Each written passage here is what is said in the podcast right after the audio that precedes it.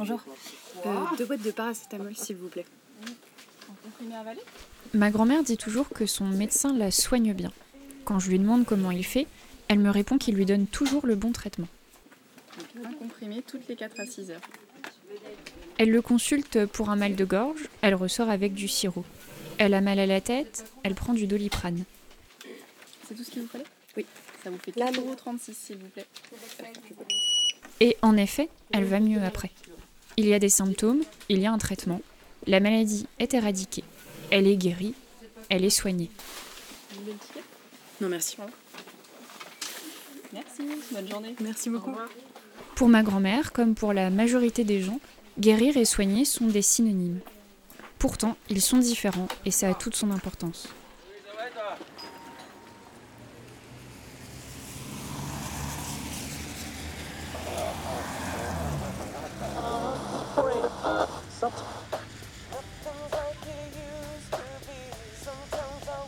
1997, Anne Fadiman a 44 ans.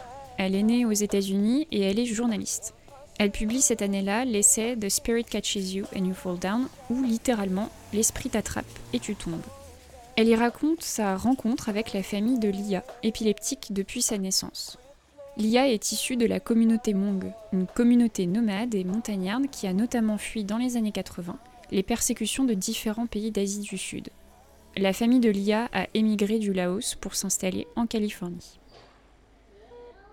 Dans le livre, les médecins californiens veulent que Lia suive un traitement strict pour contrôler les crises, mais dans la communauté Monk, sa maladie est une bénédiction. C'est le signe qu'elle est choisie par les dieux, potentiellement pour suivre un destin chamanique. Anne Fadiman écrit Le fait qu'ils aient été eux-mêmes malades leur donne une compassion intuitive pour la souffrance des autres et leur confère une crédibilité émotionnelle en tant que guérisseur. C'est une offre que le malade ne peut pas refuser car s'il rejette sa vocation, il mourra. Anne Fadiman, The Spirit Catches You and You Fall Down, 1997.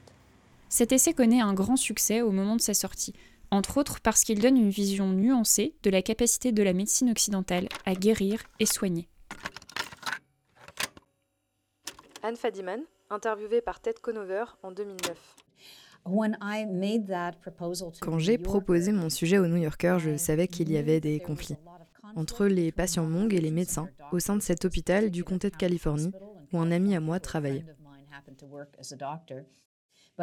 Mais je n'étais pas encore au courant de l'affaire sur laquelle j'allais écrire. Je ne connaissais rien à la communauté Hmong. En fait, mon ignorance était abyssale. Alors ça, c'est la façon négative de le présenter. Mais le côté positif, c'est que j'étais poreuse, ouverte et prête à étudier.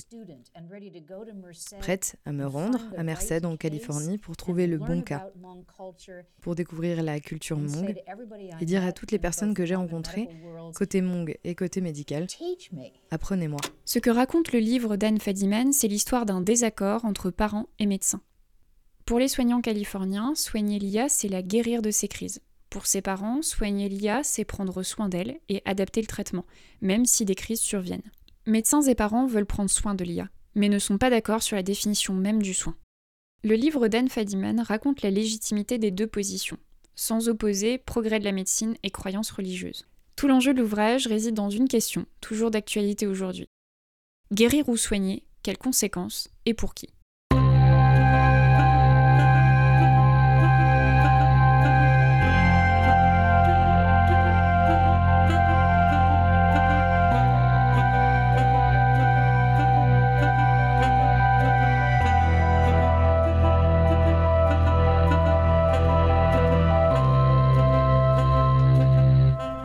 Bienvenue dans Raconter l'épilepsie, un podcast proposé par Claire Gentil, Agathe Camus et Clara Matet pour l'Institut La Personne en Médecine. Épisode 2 Soins et guérison.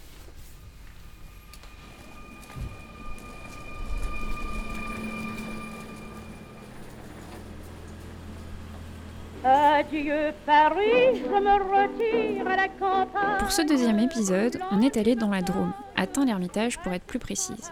Depuis la gare de Tain, il y a une vingtaine de minutes de marche pour se rendre à notre destination, la TEP. Donné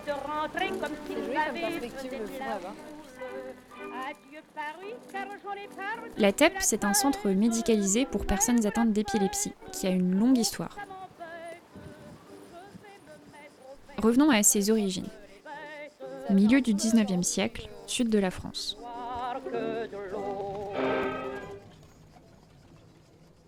La famille de Larnage achète un terrain pour accueillir des malades. Cette famille dit posséder un remède miracle et secret qui guérirait l'épilepsie.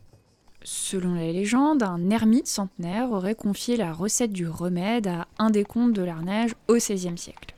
Cette recette est transmise de génération en génération. Elle est fabriquée à partir d'une plante appelée Gallium album et les Larnèges distribuent deux fois par an ce remède gratuitement aux malades dans des petites fioles. Chaque année, les distributions attirent près de 800 personnes. Durant la première moitié du 19e siècle, l'épilepsie n'est pas très bien connue ni définie. Les traitements ne permettent pas vraiment de stabiliser l'épilepsie. Le nitrate d'argent est alors un des seuls remèdes connus contre les crises. Il donne une teinte bleue à la peau qui stigmatise les personnes atteintes d'épilepsie. En 1856, le comte de Larnage, devenu maire, crée un asile pour les épileptiques sur le modèle des asiles de Bicêtre et de la Salpêtrière. C'est le premier en Europe. Ailleurs en France, les personnes épileptiques sont hospitalisées avec des personnes atteintes de différentes maladies psychiatriques et convulsives, comme l'hystérie et la folie. Ce sont les débuts de l'aliénisme. Atteint l'Ermitage, on prend exclusivement soin des personnes épileptiques. Dès le début, des religieuses de l'ordre des filles de la charité aident à tenir le lieu. Elles s'occupent notamment du centre qui accueille des enfants. On raconte que lorsque les enfants faisaient des crises pendant les promenades, les religieuses les cachaient sous leur cape et les soustrayaient ainsi au regard des passants.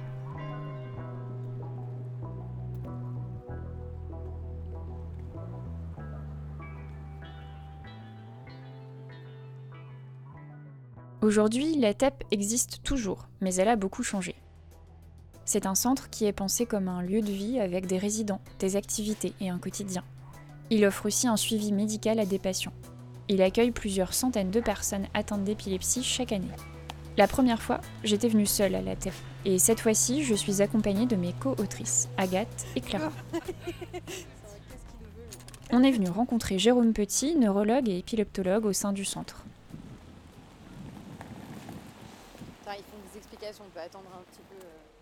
Je m'appelle Jérôme Petit, je suis neurologue, je travaille ici depuis 25 ans environ. J'ai plusieurs missions dans cet établissement, euh, des missions cliniques et des missions plus de, formation ou dans la recherche ou dans les partenariats. Euh, l'établissement a 500 lits et places sur site, séparés en deux grandes parties. Une partie hospitalière, dit sanitaire, qui est environ d'une centaine de lits, et le reste en secteur médico-social. Et c'est ça qui est assez unique en France, si vous voulez, c'est d'avoir cette partie hospitalière pour prendre en charge les patients dans la partie euh, sanitaire qui vont être plutôt jeunes et qui sont en rupture de parcours de, vie, si vous voulez, par rapport à l'épilepsie, qui n'ont pas pu s'insérer professionnellement ou socialement à cause de cette maladie, de la stigmatisation et des difficultés à la fois dues aux crises, mais aux répercussions cognitives de la maladie ou d'autres handicaps, voire des troubles de comportement et puis euh, donc de les aider à euh, se réinsérer.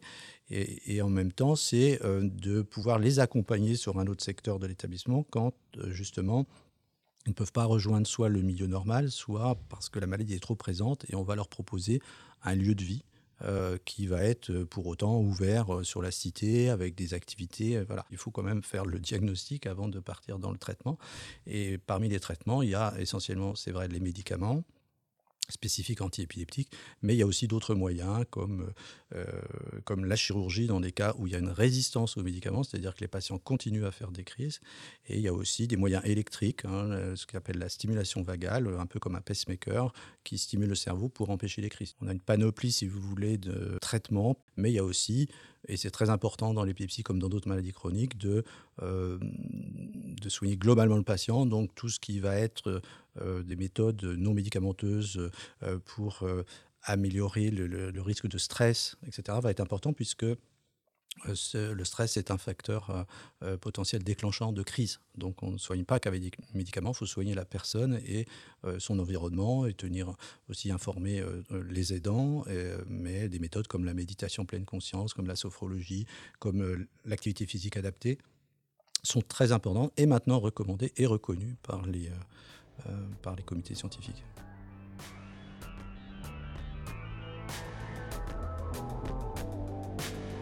Alors le regard de la société vis-à-vis de l'épilepsie, ben, j'espère que j'espère qu'il est en progrès. On fait tout pour communiquer euh, euh, sur cette maladie, mais euh, les maladies chroniques, ça fait toujours aussi un peu peur. Et, surtout, la spécificité de l'épilepsie, c'est la, survenue de ces crises imprévisibles. Et donc, comme toujours, les gens n'ayant pas de connaissances, ils envisagent le pire et ils jugent très vite. Donc, mais je dirais que l'épilepsie, c'est encore particulier parce qu'il n'y a pas une épilepsie, mais des épilepsies, et qu'on ne peut pas mettre tout le monde dans le, même sac. Je veux dire, par exemple, dans l'asthme, les crises d'asthme, on sait ce que c'est, elles peuvent être plus ou moins fortes, intenses ou plus ou moins fréquentes, mais je veux dire, ça s'arrête là. Euh, dans l'épilepsie, euh, il y a des épilepsies qui, qui, passent inaperçues hein, quand les patients ont simplement une rupture de contact, des petits automatismes. Et puis il y en a qui arrivent très bien à travailler avec ça, ils se débrouillent, ils y arrivent, même si la maladie n'est pas totalement équilibrée. Et d'autres, bah, vous pouvez tomber dix fois par jour euh, euh, avec des risques de, de traumatisme. C'est pas du tout la même chose. Le pronostic est complètement différent. Donc c'est vrai que nous, neurologues, quand on fait le diagnostic au départ euh, de, de, la maladie, ça fait partie de notre travail d'essayer de donner un pronostic et de pouvoir catégoriser la maladie, la classifier euh, donc pour ça, on a une classification internationale des syndromes et des crises d'épilepsie pour euh, à la fois donner un, pronostic en premier lieu euh, thérapeutique avec ce qu'on espère soigner, mais aussi les conséquences de la maladie sur le plan cognitif, d'autres handicaps, et de, pouvoir être de, meilleurs conseils possibles vis-à-vis de, vis -vis de la maladie.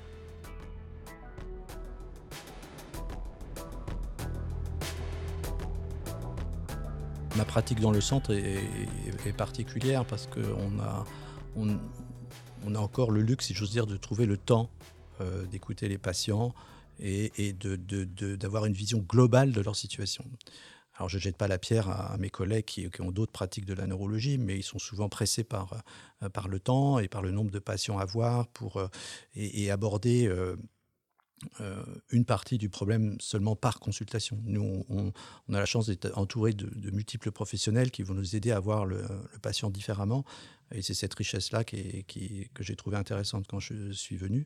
Euh, mais c'est vrai qu'on fait des consultations, euh, que ce soit pour nos patients en interne ou des patients externes, avec une connaissance et une vision globale de la maladie sur les aspects sociaux, les aspects cognitifs, les aspects psychiatriques donc voilà, moi, c'est ce qui m'a intéressé d'avoir euh, d'aller au bout des choses par rapport au parcours. Et je pense que c'est l'ADN de l'établissement, c'est d'être euh, dans le parcours de, vie et de santé du, patient euh, et pas ne répondre qu'à une question, d'essayer de, voir globalement le, parcours. Alors, il faut rester modeste parce que quand un patient sort d'ici, on fait un projet qui peut être valable pendant les 2-3 ans, mais après, on essaye justement d'avoir des nouvelles, comment ça s'est passé pour savoir déjà si on ne s'est pas trompé dans l'orientation qu'on lui a proposée, mais d'avoir son retour et on est, on est content de, voir qu'il a pu euh, euh, continuer dans, le bon chemin en, ayant passé un temps ici très important pour lui de d'apprendre des choses sur la maladie, de, comme l'éducation thérapeutique, de, pouvoir expliquer sa maladie, de pouvoir euh, communiquer avec d'autres patients qui ont les mêmes problématiques, pour, parce qu'ils sont souvent isolés. Et ça, c'est très riche parce que les patients entre eux, euh, pendant le, séjour, ils, voient, bah oui, ils sont pas seuls à avoir eu telle ou telle chose, et ça, les, rassure, et puis euh, ils sont... Euh, ils peuvent enfin vivre comme une vie, certes adaptée ici pendant un certain temps, mais ça leur donne la force de pouvoir s'adapter au milieu extérieur qui n'est pas tendre vis-à-vis de la, maladie. Et enfin, comme ce sont des patients jeunes, bah, ils découvrent une vie sociale, une vie amoureuse parfois, qui, qui n'ont pas pu développer avant de venir.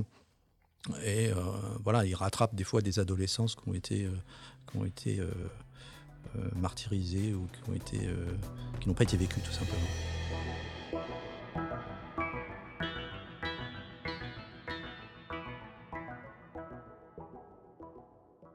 Il y a le traitement chronique matin, midi, soir ou matin, soir, tous les jours, etc.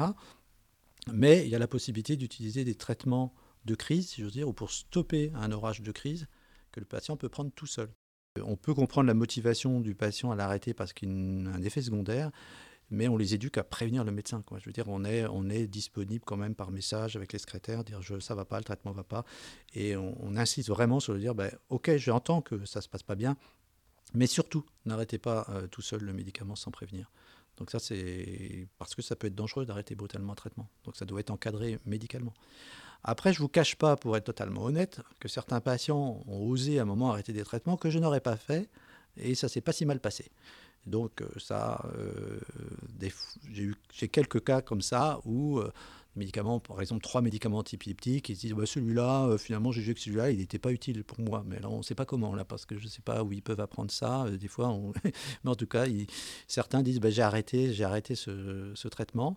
Elle m'a dit, mais il fallait pas. Ah, mais j'ai arrêté déjà depuis un mois. Et vous avez fait plus de crises? Bah non, pas tellement. Bon, bah écoutez, on va voir ce que ça donne, etc. Donc on ne met pas forcément en place le traitement. Comme tout médecin euh, qui voit son patient euh, la première fois, il faut créer un climat de confiance, il faut bien accueillir la personne, euh, montrer cette bienveillance, mais montrer qu'il vient ici pour un contrat de soins quelque part. Hein. Les patients, comme on accueille des jeunes, hein, la moyenne d'âge autour de 23-24 ans, euh, alors, on peut venir dès qu'on a majorité, donc on peut venir dans sa 18e année.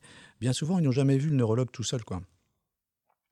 Ils ont souvent vu avec les parents, et c'est un peu une découverte. Euh, ils découvrent aussi la pratique médicale euh, en tant que jeune adulte, et j'ai remarqué souvent ça, et, donc ils ont besoin de, s'habituer déjà à ça, et puis de, de rapporter un, leurs symptômes, comment ils vivent les choses. Alors heureusement, je ne suis pas seul et que je pars du principe qu'ils euh, ont d'autres personnes à qui, euh, à qui parler. Hein. Ils ont euh, leurs référents éducateurs, ils ont l'infirmière, ils ont la psychologue. Et en fait, c'est pour ça qu'après, on fait des réunions, c'est-à-dire qu'on collige toutes ces informations ensemble. Et moi, en tant que médecin, je suis je sais pertinemment que je ne vais pas avoir toutes les informations. On ne peut pas vivre complètement la maladie. C'est évident qu'on ne sait pas quand la crise arrive, même s'il euh, y a eu des progrès, s'il y a des, de la réalité virtuelle qui permet, il y a des, casques, vous savez, des, euh, comment on appelle ça, des, VR. Euh, qui permet de, simuler une crise, comment ça peut se passer. Euh, on ne pourra jamais savoir ce que c'est que l'orage épileptique, la crise, quand ça vient, les sensations que les personnes peuvent avoir. Euh, c'est très, difficile à envisager. Mais par contre, le, handicap, la stigmatisation, tout ce qu'elle rapporte, euh, je pense qu'on y est sensible et puis on y est empathique. Hein. Après, la question, c'est de c'est d'aider par cette expérience parce que finalement, on renvoie aux patients tout ce que les patients dans notre expérience nous ont envoyé, qu'on lui renvoie dans cette connaissance et il doit retrouver qu'on a une certaine, euh, euh, comment dire, une certaine, euh, non pas seulement compétence, mais légitimité par rapport à, au vécu. Puis il releva la tête et prononça les paroles annonciatrices de nos futurs rapports. Cela ne doit pas être facile à supporter, ces crises qui surgissent sans que vous ne puissiez les appréhender, ou si peu. Vous avez raison, c'est très angoissant. Cela ne doit pas être facile à supporter. Monsieur T avait trouvé la juste phrase, celle que j'attendais depuis longtemps. Pas d'empathie, pas de pitié non plus, seulement une délicatesse et une compassion respectueuse. Cela ne doit pas. Il n'avait pas dit ça n'est, il avait dit cela ne doit pas, se gardant bien de toute affirmation hâtive. Pour la première fois, je me suis sentie comprise par un membre du corps médical. Je fondis de reconnaissance muette.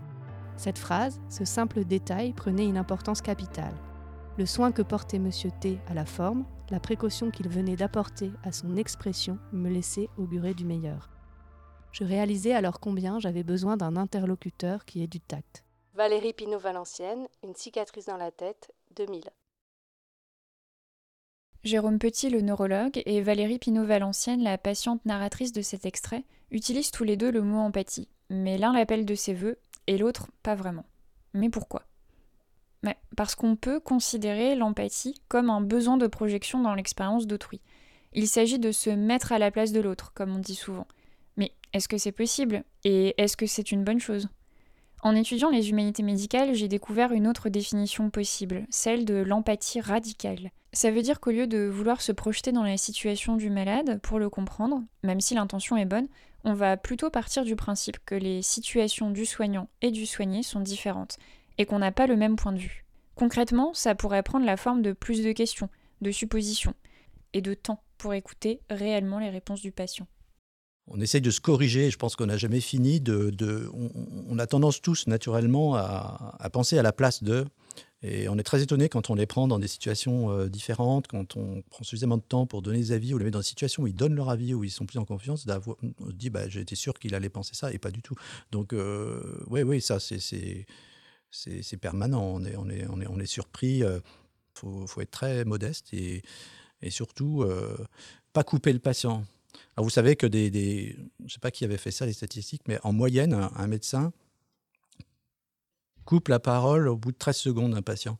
Donc, euh, ça, c'est une critique que, j'aime bien euh, entendre, parce que moi-même, des fois, je fais l'exercice tout seul. Euh, c'est-à-dire que je me dis, bah, tiens, là, je l'aurais interrompu, mais je n'interromps pas et je vois ce qui se passe.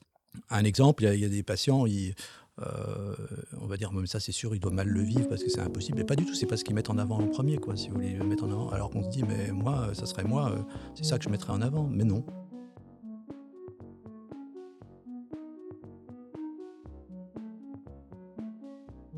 Eli Claire est un auteur qui se définit comme blanc, handi et cuir.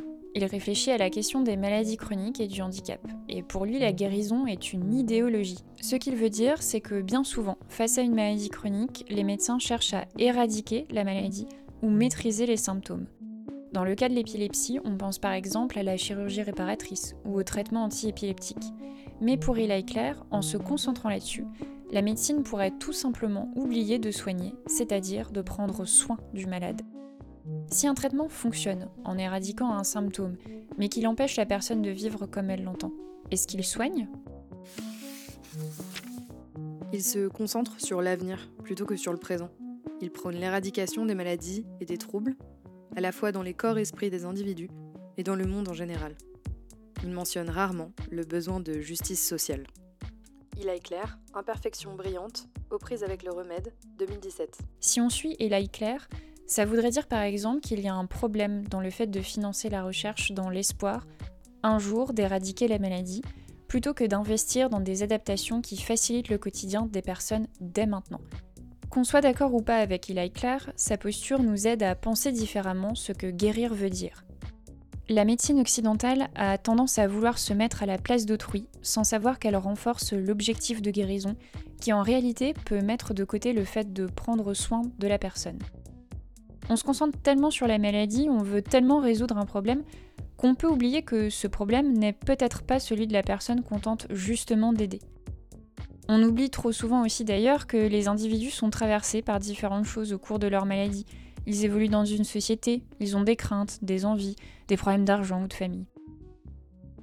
La réponse médicale doit être à la hauteur de la personne et non pas seulement d'une maladie isolée.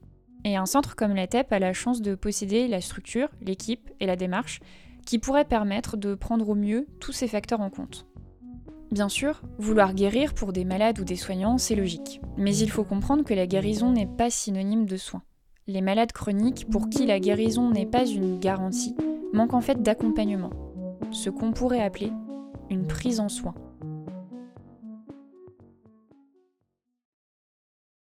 À suivre dans l'épisode 3, Vivre avec l'épilepsie. Un grand merci à l'Institut La Personne en médecine. Merci aussi à la Grande Pharmacie du Pré Saint-Gervais et à Agathe Camus. Générique, Anna Cordonnier. Illustration, l'INHM, montage et réalisation, Clara Maté. Si ce podcast vous a plu, n'hésitez pas à nous mettre des étoiles et à partager l'épisode. Toutes les références des extraits de l'épisode sont en description.